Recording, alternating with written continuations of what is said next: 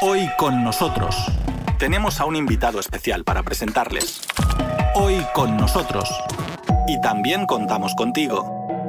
Una nueva guerra fría. Es así como califica las actuales relaciones ruso-europeas el español Javier Hurtado Mira, presidente de la Comunidad Demócrata de Jóvenes de Europa, entrevistado en la presente edición del Foro Económico Internacional de San Petersburgo por nuestro enviado especial Víctor Ternovsky. Javier Hurtado, nuestro invitado de esta edición del programa, aquí estamos en el Foro Económico Internacional de San Petersburgo, 2.000 visitantes huéspedes extranjeros, en total 5.000 personas.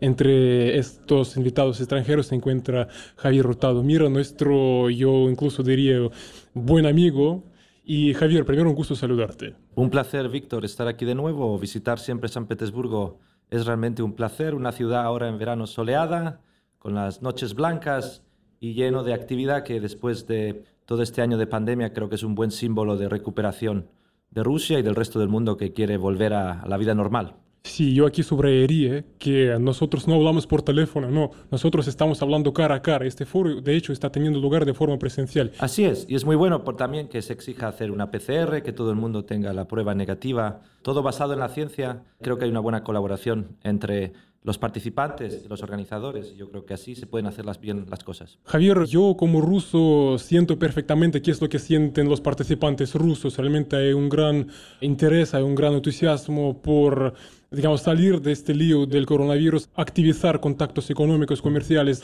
Ustedes, los extranjeros, ¿con qué ánimos vinieron y qué es lo que se percibe aquí, no? Bueno, entre comentarios extranjeros, la mayor voz que ha habido en común ha sido decir que justamente cuando el mundo aún sigue cerrado, sobre todo en la Unión Europea y muchos países del mundo tienen algunos problemas en cuanto a transporte, en cuanto a vida normal, en que los bares y los comercios estén abiertos. En cambio, en Rusia han optado por un modelo mixto de salvaguardar al máximo la salud, pero sin arruinar totalmente la economía, dejando un poco de libertad económica que es muy necesaria también para la salud del futuro y a medio plazo de los ciudadanos. Recursos económicos es muy difícil que la gente también mantenga una buena salud en el futuro. Yo creo que se ha optado por un buen modelo, también se optó así en la región de Madrid, por ejemplo, en España, que es algo que podemos comparar. Y yo creo que es muy bueno, los extranjeros estamos contentos de estar aquí y de ver que Rusia es capaz de bueno, haber organizado un foro así que creo que ha sorprendido al mundo entero como prueba de, success, que dirían los anglosajones, de éxito. De hecho, se subraya que es un evento único a nivel incluso planetario dentro de lo que es la nueva normalidad. Y Javier, yo quisiera preguntarte por qué tú representas una importantísima organización de jóvenes de Europa y tú has sido uno de los protagonistas ¿no? de la sesión dedicada justamente al diálogo entre jóvenes de Rusia, jóvenes de la Unión Europea. ¿Cuáles serían los puntos clave que tú resaltarías en este contexto? Es decir, primero, ¿existe este diálogo y a dónde vamos? ¿no? Bueno, realmente este diálogo, sobre todo a nivel de juventud, se ha mantenido, a pesar de la mala relación entre la Unión Europea y Rusia, se ha mantenido un diálogo sobre todo en asuntos de cultura, de deportes, que son, yo creo que, campos donde el reino de las sanciones políticas y económicas no ha llegado fuerte porque, como me decía un buen amigo ruso, ¿no? Sí que es verdad que estamos ahora más mirando al mercado asiático para suplir a la Federación Rusa e importar productos de Asia y cooperar mucho más económicamente con el este, digamos, del continente euroasiático, pero a la vez culturalmente Rusia sigue siendo Europa y yo creo que esa identidad muy especial que tiene la Federación Rusa, ¿no? que siendo un país euroasiático, pero su alma es muy europea, de raíces judeocristianas en general, y eso le une mucho a lo que es la identidad también europea, ¿no? Y eso no se puede negar. Haya crisis políticas, económicas entre los dos bloques, digamos, geopolíticos que pueden ser la Unión Europea y Rusia a día de hoy, no deja de ser verdad que ese diálogo es necesario.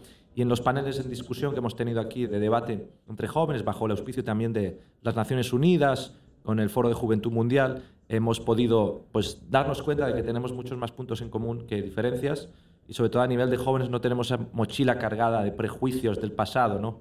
Que llevaron a tantas guerras a los europeos y que hoy en día esperemos que nos prometa un futuro en libertad y paz mejor para todos. Javier, dos cosas. Primero, tú has constatado que hay un buen diálogo, un buen contacto entre juventudes, entre jóvenes de ambos lados, pero por otro lado, tú has calificado como malas las relaciones en general políticas entre las partes y también tú has dicho que esa situación habría que cambiarla. ¿En qué medida es algo que lo entienden también en Bruselas? Yo, yo así formularía, ¿por qué lo pregunto? Porque desde la parte rusa, si por ejemplo escuchar lo que dice el presidente ruso o el canciller ruso Sergei Lavrov, dicen que sí queremos diálogo. Otra cosa que queremos diálogo, dicen, equitativo, donde se, una parte respeta a la otra, ¿no? Entonces, por parte de Bruselas, ¿en qué medida hay ese deseo también, no? A día de hoy, el deseo de Bruselas en tener una buena relación con la Federación Rusa es muy pequeño. Hay una influencia muy fuerte de un sentimiento antirruso que no es positivo en la política de la Unión Europea actual y eso ha llevado a unas relaciones a día de hoy, yo creo que desde el final de la Segunda Guerra Mundial y la Guerra Fría, volvemos a tener una guerra fría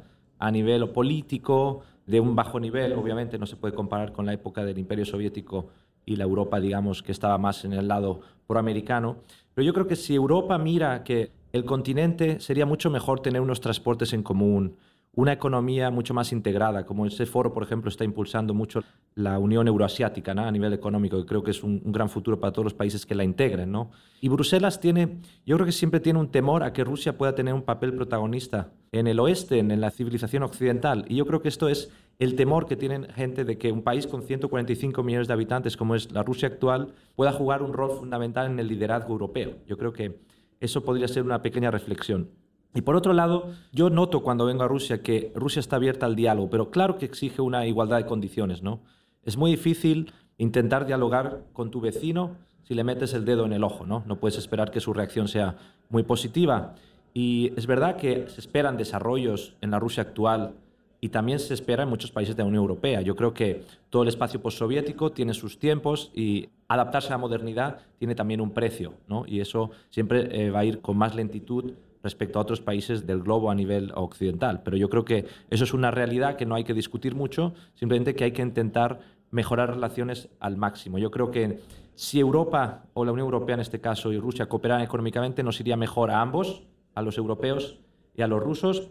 Y yo creo que habría, en fin, a nivel geopolítico, si alguien tiene que tener miedo de un nuevo imperio, puede ser el imperio chino, que China realmente está creciendo económicamente mucho, ha sido corresponsable de la expansión de esta pandemia porque al inicio de la crisis de salud podía haber quizá cerrado sus fronteras o haber sido un poco más, en fin, tomarse más en serio las advertencias de médicos chinos que advertían al Partido Comunista Chino de lo que estaba pasando en Wuhan. Y yo creo que ahí hay muchos puntos de cooperación. Rusia se ha comportado muy bien en asuntos de salud durante la pandemia, siendo muy responsable, cooperando con la Organización Mundial de la Salud y yo creo que también con la producción y sacando la primera vacuna al mercado, la Sputnik 5, yo creo que ha sido muy importante el enseñar al mundo que Rusia está llena de mitos que los europeos desde la época soviética imaginan Rusia como el imperio del mal, como decía Ronald Reagan en la época en los 80, ¿no?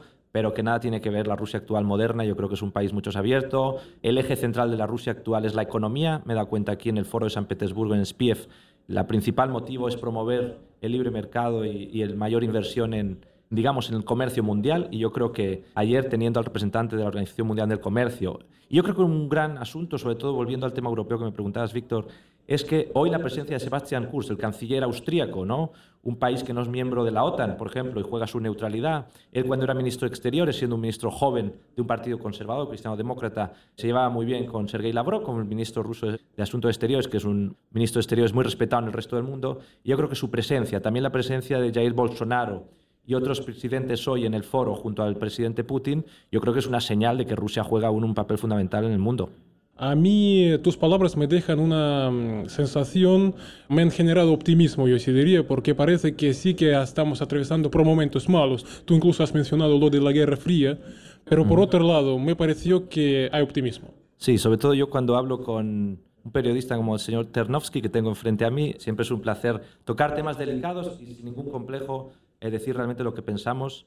En una plataforma como Endemic, donde caben muchas sensibilidades dentro del mundo político juvenil europeo, sí que es verdad que hay miembros que tienen más escepticismo sobre la Federación Rusa, pero nosotros, en 2013, hicimos un paso adelante en la integración a países euroasiáticos. Creo que Asia Central es el gran digamos, núcleo asiático olvidado por los poderes mundiales, yo creo que es muy importante ahí el rol de la Federación Rusa. Y el optimismo no hay que perderlo porque hemos vivido situaciones peores y hemos salido adelante. Yo creo que la juventud de todos los países europeos y también en Rusia esperamos que esa mejor colaboración nos lleve a todos a un mundo más estable, donde yo creo que ahí entre los norteamericanos, los europeos y los rusos podamos encontrar un punto de acuerdo para llevarnos todos bien. Hoy con nosotros, en Radio Sputnik desde Moscú.